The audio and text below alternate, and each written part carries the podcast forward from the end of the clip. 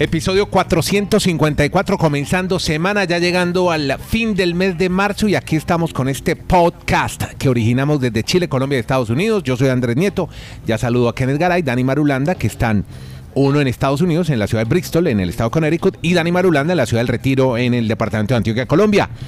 Vamos a estar hablando de March Madness, de Trevor Lawrence, de la NFL. Trevor Lawrence parece que no va al draft. Increíble eso. Fracasote impresionante de Estados Unidos. No va a los Olímpicos en fútbol. Mientras tanto, sí, así hay que contar que Qatar.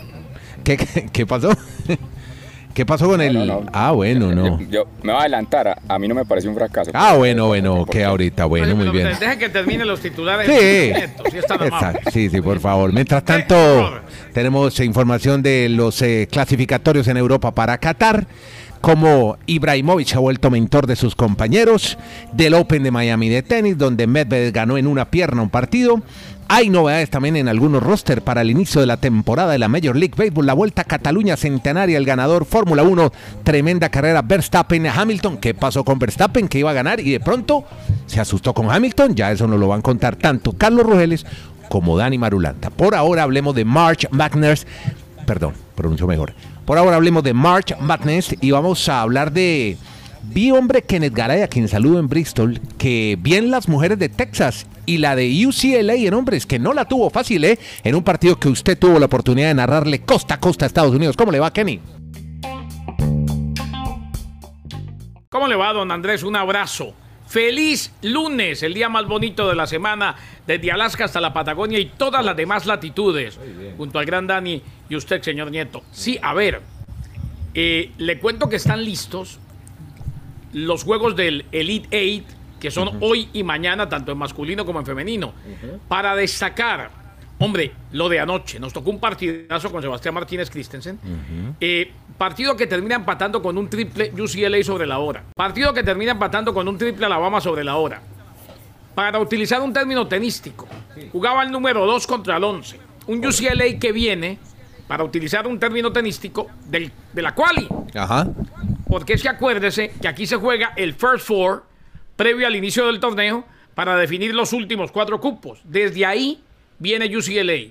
Elimina a Alabama, uno de los muy buenos equipos del país, que poco a poco está haciendo que se note el programa de baloncesto. Porque Nate Oates eh, ha hecho las cosas bien al frente del equipo, el técnico. Eh, recordemos que Alabama, todo el mundo la conoce, por el Crimson Tide, pero en fútbol americano. Este año llegaron hasta aquí. Y UCLA, Jaime Jaques, México-estadounidense, una de las figuras. Excelente también lo de Tiger Campbell. Y terminaron ganando. Así quedan los partidos. A ver, ¿cómo, cómo va la cosa? Y de una vez, horario con el este, el horario del este, para estar pendientes. Eh, horario del este. Bueno, así quedan los Elite. Oregon State contra Houston, el 12 contra el 2. Houston favorito, los Beavers que siguen sorprendiendo, 7 y 15 de la noche del este. Y luego el de fondo, 9 y 57, Arkansas ante Baylor. Arkansas ante Baylor. Mientras que mañana se termina el Elite con USC ante Gonzaga, 7 y 15 del este, y UCLA enfrentándose a Michigan. El entrenador de Michigan es un viejo conocido, Daddy lo recuerda, Jovan Howard, que está cumpliendo con una gran tarea al frente de Michigan. Y rapidito, porque yo sé que usted me lo pide, cuando usted me lo pide, yo se lo doy. No, no, pero el, cambio. Sí, señor. No, sé, no sé en qué estaba pensando usted, Nieto. Yo estoy hablando de eso. No, no, no, el cambio no. Ah, no, el cambio no. La información. haga el cambio. Eh, no, ya, lo hice, soy la mula. No, a ver.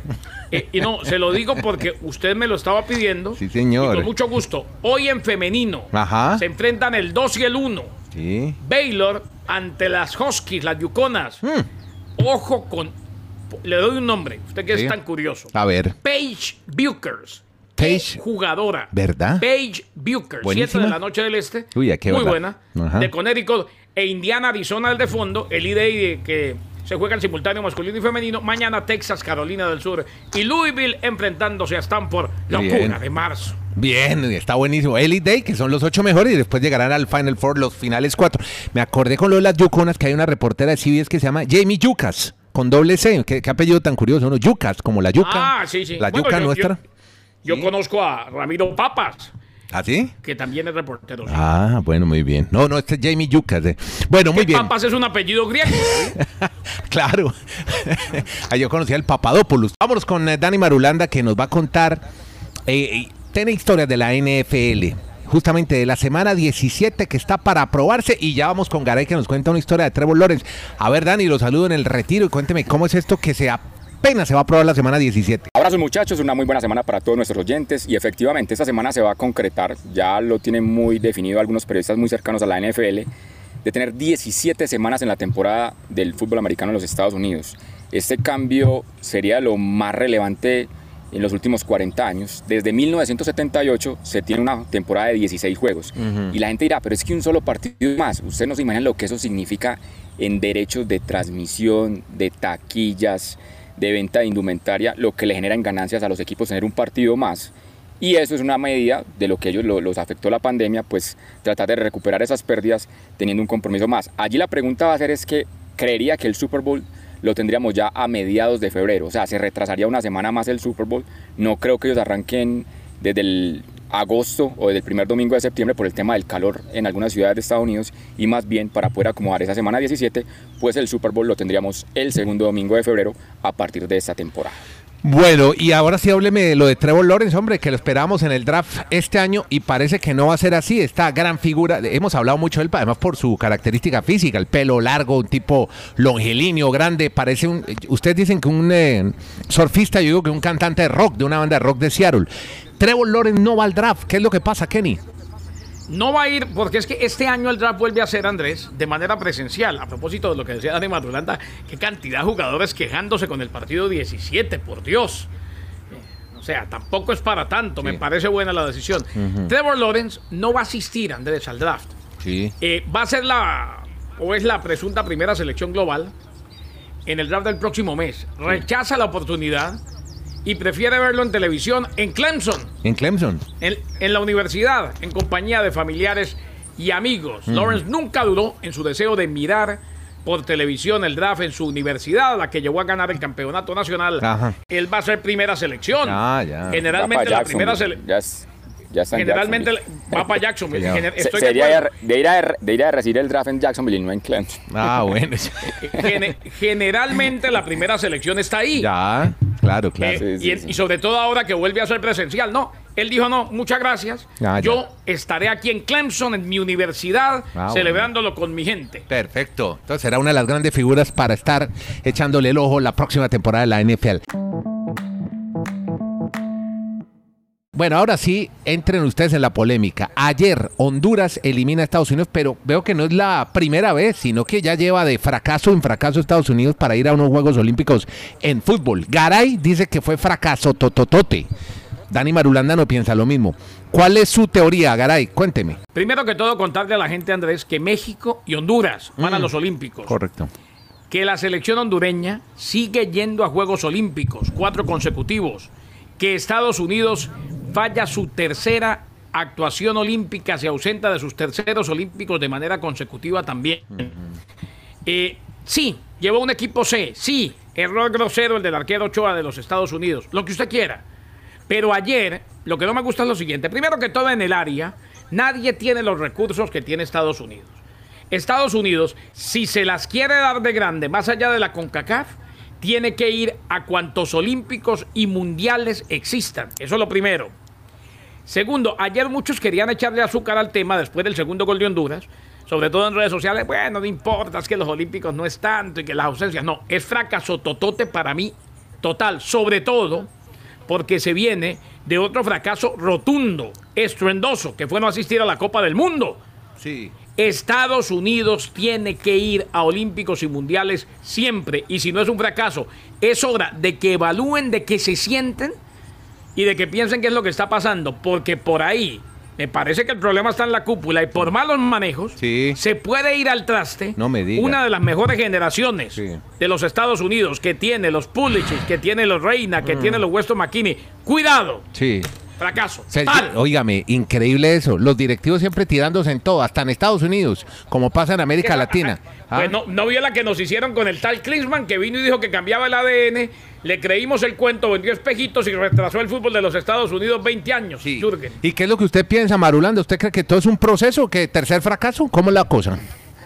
No, no, no, yo no creo que sea un proceso. Yo, yo comparto con Kenneth que México y Estados Unidos pues deben demostrar que son las grandes potencias en, en el deporte y en el fútbol para CONCACAF. Pero también tenemos que tener el contexto de que para los Estados Unidos no es importante ir a una Olimpiada en fútbol porque no le representa medallas. O sea, normalmente el trabajo que hace Estados Unidos para una Olimpiada son con deportistas que les van a otorgar medallas. El fútbol es llevar 18 jugadores a una Olimpiada, simplemente es a tenerlos allí pero a México tampoco hasta que ganó la de oro, señor Madulanda. Entonces que no lleven el equipo de básquet, ni el de boli, ni ninguno por equipos.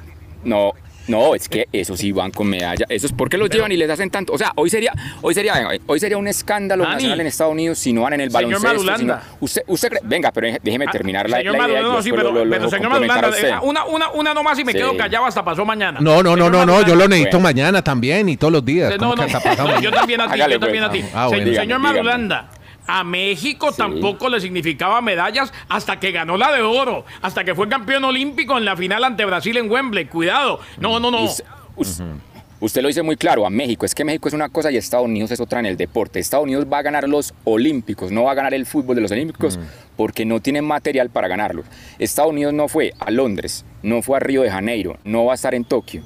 Fue sorpresivo cuando en el 2008, cuando sí estuvo Estados Unidos, en Beijing, allá no fue en México. ¿Usted recuerda que esa ida de no México le quitó el puesto a Hugo Sánchez como entrenador de la selección mexicana? Porque eso para México sí es, un muy fracaso. Importante. otro, otro tema cultural. En Estados Unidos, los pelados entre los 15 y los 23 años no sueñan con ir en fútbol a unos olímpicos. Eh, sueñan en el baloncesto, sueñan en el voleibol, sueñan en el fútbol. Por eso. Dani no está diciendo ninguna mentira, pero si un. Dani no está diciendo. No es su prioridad, pues. no es ganar el fútbol. No, no, no, no, claro que no, no lo es. E, eso, eso es verdad. Eso es una verdad a puño. No puedo estar en desacuerdo. Pero es que no se nos olvide una cosa. Hay un crecimiento paralelo que se llama US Soccer. US Soccer se ha propuesto ser una de las potencias a nivel mundial en cuanto a fútbol se refiere, no solamente en la CONCACAF. Después de venir de un estruendoso fracaso como no asistir a una Copa del Mundo, Hombre, lo mínimo que podían hacer era mandar un equipo serio a este certamen en Guadalajara y clasificar a los Olímpicos. Claro, quedó muy claro los dos puntos y válidos los dos. Yo creo que cada uno tiene razón y, y bueno, yo creo que la discusión queda ahí zanjada, pero, pero me parece veredicto, El veredicto lo dan los amigos Exacto, estamos como en Minneapolis con lo de George Floyd. No, mire, más bien hablemos de Ibrahimovic, hablemos ahora de Qatar 2022 porque Ibrahimovic, ustedes saben, volvió a la selección de Suecia. Ustedes dirán, bueno, me imagino que hizo gol y fue figura. No, pues no hizo ningún gol. Pero el técnico anda feliz con él. 39 años. Hizo, hizo, un pase, gol de taquito espectacular. Es que, es que lo que pasa es que el hombre dice, es que yo no voy a hacer los goles, yo voy a ayudar a hacerlos. Y le está ayudando a los jóvenes delanteros suecos a que este equipo sea propositivo en el ataque, que tenga muchas posibilidades ofensivas. Y de esta manera le ganaron a Georgia en el estreno y a Kosovo. Bueno, el rival es un complicado. Bueno, se está, enredando España con Georgia, ¿no? Cuidado que Georgia enredó a España y sobre el final del Olmo fue el que. Pero, pero volviendo con el cuento de Ibra, es que el técnico Jane Anderson está encantado porque dice que es muy profesional, que todo lo hace muy bien, que es impresionante. No hablemos de la edad, sino lo que está haciendo por su equipo. Se ha convertido en una especie de mentor, algo como lo que es Garay para nosotros. Pero cuénteme usted también, eh, ¿qué otra información tiene sobre las clasificatorias a Europa que se siguen desarrollando? Mañana tenemos más juegos, Marulanda. Pues Andrés, después de dos jornadas hay unas historias muy interesantes. Uno se imaginaría que en un país como Suiza no sucedan estas situaciones, pero resulta que en el partido que van a enfrentar a Lituania... Esta que va a contar de la UEFA buenísima, buenísima. Antes de empezar el partido, los señores de la UEFA revisan las porterías, las redes, y se encontraron que un arco tenía 10 centímetros más de alto. No media. ¿En dónde? Perdóneme, respétame el país. Ah, eso pasó en, ¿en dónde? Ah, en, en Argelia o en, o en, el Congo. No, no, ¿En Zimbabue? Suiza. ¿Suiza? En no, Suiza. No en Suiza. Al, lado de la sede de la FIFA. Por eso que yo le digo, la gente no me cree, vaya a mirar a la, FIFA, que al lado de la FIFA hay un zoológico. Pero bueno, el tema es en serio, el, zoológico de Zurich queda al lado de la FIFA. bueno, el tema es que sí, sorpresivamente en un estadio de Suiza, para un partido eliminatorio hacia Qatar, pues los suizos se enfrentan a Lituania y tuvieron que retrasar el partido 20 minutos el, el puntapié inicial, porque mientras traían otra portería la podían acomodar con la medida reglamentaria. 10 centímetros de más de altura tenía esa portería en ese estadio suizo. Otra historia, de las que a mí me gustan antes de que reseñemos lo de España. Sí. ¿Cómo les parece que los amigos de Luxemburgo ganaron un partido de visitante por segunda vez en su historia en las clasificatorias a los mundiales? Sí. Sí, sí, Han jugado segunda vez. 60 y- 67 partidos de visitante y es la segunda vez que logran ganar. Qué Le bien. ganaron de visitante este fin de semana a la República de Irlanda, o sea, se imagina todo lo que bebieron los amigos de Luxemburgo con ese triunfo. España, ya que usted lo reseñaba por ahí a Sotoche, mi estimado Garay, 65 partidos invicto, ese récord en la historia de las eliminatorias de Europa. La última vez que perdieron un partido en la eliminatoria fue en 1993 y algo que se estaban complicando con los amigos de Georgia. Y finalmente los turcos están celebrando a radiar porque es la primera vez que este país gana los dos primeros compromisos de una eliminatoria Sí, a Europa. muy bien, los empiezan a turcos. sentirse como si estuvieran en, en- en el. Mundial de Qatar, pues ganándole a Países Bajos y a otras selecciones. Imagínate, a los favoritos, ¿no? europeo. Ujú. So, eh, porque, Andrés. porque Noruega tiene al, O- al Odegaard y al Hall- el Holling. Bueno, cuénteme. Yo le complemento a Dani rapidito con, con estas eliminatorias, porque es que definitivamente el fútbol da muchísimo de qué hablar. Eh, primero, lo de Kylian Mbappé. ¿Qué le pasa? Mbappé, Mm. ayer fue suplente. Sí. ¿Se acuerda que lo había sacado? Sí, sí, sí, sí. Ahí le dio Bueno, una lo- lección de champ, ¿no? Le dijo, usted no juega de entrada. Ayer fue suplente y, y el que anda muy bien es Dembélé. Eh, no hayan dónde ponerlo. Resulta que le ganaron a Kazajstán y entró en algún momento Mbappé y salió Martial. Y resulta que Martial le negó el saludo Ah, a Mbappé. Sí, sí lo vi, sí. Increíble. Cuando iba entrando Mbappé, iba saliendo Martial y Mbappé de pronto se voltea y se da cuenta que no le dio la mano. Sí. Quién sabe si será porque iba pensando en otras cosas, eh, ensimismado. Con el brazo cosa extendido lo dejó. Mm. lo dejó con el brazo extendido. Eh, y, y después falló penal Mbappé. O sea, fue una semana terrible para Mbappé. Y la otra, eh, y aquí lo anticipamos y lo digo por eso, Dani y Andrés. eh, En estas eliminatorias de la, de la UEFA, no hay VAR. Puede que lo, lo implementen más adelante, pero lo, no hay lo de VAR. Cristiano, por eso no lo validaron el gol de No hay cl- claro, no hay VAR. Y nos metieron el Por la de porque y nos metieron en el cuento, es que porque en unos sitios se puede implementar, o sea, en unos sitios estaban, algunos estadios estaban aptos para conectar el bar y otros no. Sí. Hombre, ese eso, es- eso es un cuento muy rebuscado. Cuando tenemos bar en la Conmebol, cuando tienen bar tantas ligas en todo el mundo en la eliminatoria del Colom- en Conmebol, Colombia hay, pero se apaga, se apaga cuando van a bueno, expulsar un sea, jugador. Lo, lo que sea, pero Ajá. imposible.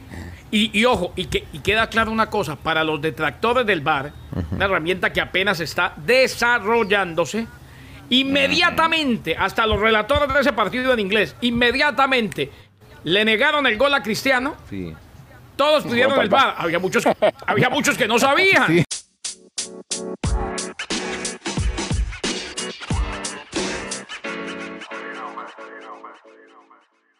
Dani Medvedev, que es uno de los favoritos a ganar el Open de Miami, le ganó a Popirín, Alexei Popirín, pero le ganó el último set, la última manga se la ganó en una pierna. El tipo tenía calambre y así jugó. ¿Cómo estaría con esa confianza que se tenía en una pierna y ganó el último partido?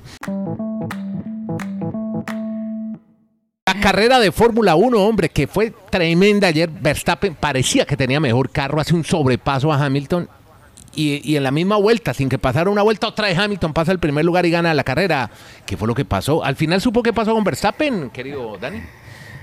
Pues así fue Andrés. Yo me emocioné, le digo francamente, después de 10 años yo no veía una carrera que en las últimas 5 o 6 vueltas fuese un mano a mano entre Verstappen y Hamilton. Lo malo es que tal vez ganó el de siempre, pero bueno, por lo menos nos pudimos emocionar porque los últimos 10 años siempre ganó Vettel o siempre ganó Hamilton porque eran los que mejor vehículo tenían. Sí. Y como nos ha contado el Capi Rugeles, cuando llegue el presupuesto aparentemente a partir del 2022 de limitarlo, pues vamos a tener una competencia más sana, más amena y entre más escuderías de la Fórmula 1, aunque aquí obviamente sigue ganando Hamilton, pero bueno, Verstappen al menos le puso los, los espejos ahí al frente, o, o lo vio todo, toda la, la competencia al gran favorito que es Hamilton. Y la historia que quería contar Sí. es la de Mickey Schumacher, Ajá. el hijo de, el hijo de Michael Schumacher. Que quedó de penúltimo, debutó- creo, ¿no?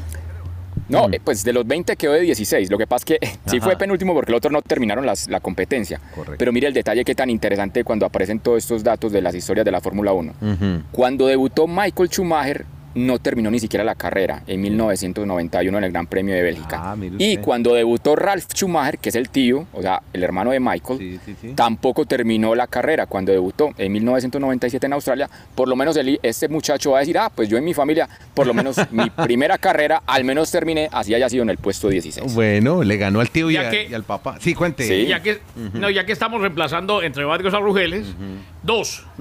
Una. Sí, no, que a vuelve. Lo que pasa es que anda en una isla sin wifi. Entonces así es muy fregado. Sí, sí- vio por qué se retiró Fernando Alonso, ¿no? ¿Qué le pasó? Mm, cuéntenos, cuéntenos. El, el problema en los frenos traseros fue causado porque un papel de envoltorio de un sándwich se cayó No. dentro del conducto de freno.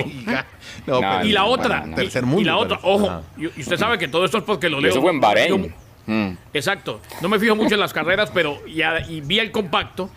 Lo, oiga, Dani, lo de Checo Pérez arrancó último y terminó quinto carrerón. Sí, fue el piloto, además, fue sí, el piloto sí. de la fecha. Muy bien. Qué, Sí, qué bien lo tiene una square, tiene un también, hay que también reconocer que tiene muy buen auto, Sí. entonces, y él también es talentoso, o sea que la sincronía perfecta para el mexicano. Bueno, mire, eh, rápidamente, Cuando pero yo- quieran daticos de Fórmula 1, Rugeles y Madulanda, que me No, llamen. no, no, no, no, claro, usted lo complementan al reporte del Capi que volverá en un futuro. Podcast La Sacó del Estadio. En Twitter, arroba La Sacó Podcast.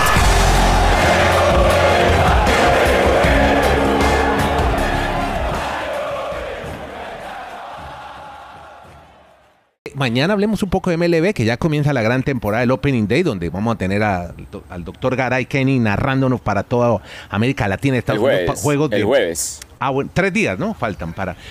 Bueno, venga. No, no, es que les iba a contar de Jay Bruce, que vuelve, Sí. se quedó en la nómina de los Yankees. Esto, ustedes me van a hablar mañana y estos días de esto. Atlanta incorporó a Pablo Sandoval, eh, lo mismo que a Gira Adrianza, el Buena, esa es buena. Hizo, hizo el equipo el Kung Fu Panda. Tienes razón, Andrés. ¿Cómo le parece, Marulanda?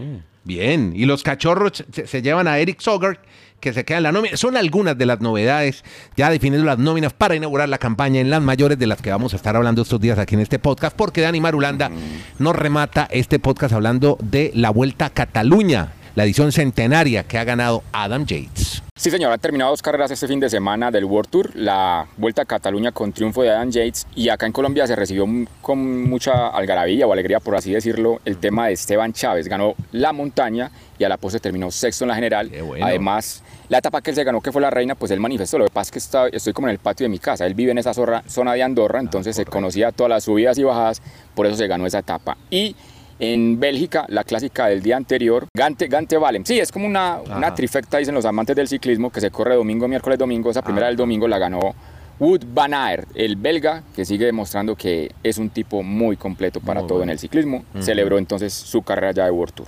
Perfecto, y con estas historias buenísimas todas, llegamos al cierre de este podcast. Se llama La Sacó del Estadio. Siempre la sacan del estadio Gara y Marulanda Nieto Molina. Y ustedes también, por hacerle play a este podcast en cualquier plataforma, suscríbase, síganos, acompáñenos. Vamos a crear un gran networking, una gran comunidad de deportes americanos y algo de fútbol mundial. En este podcast La Sacó del Estadio. Muchas gracias.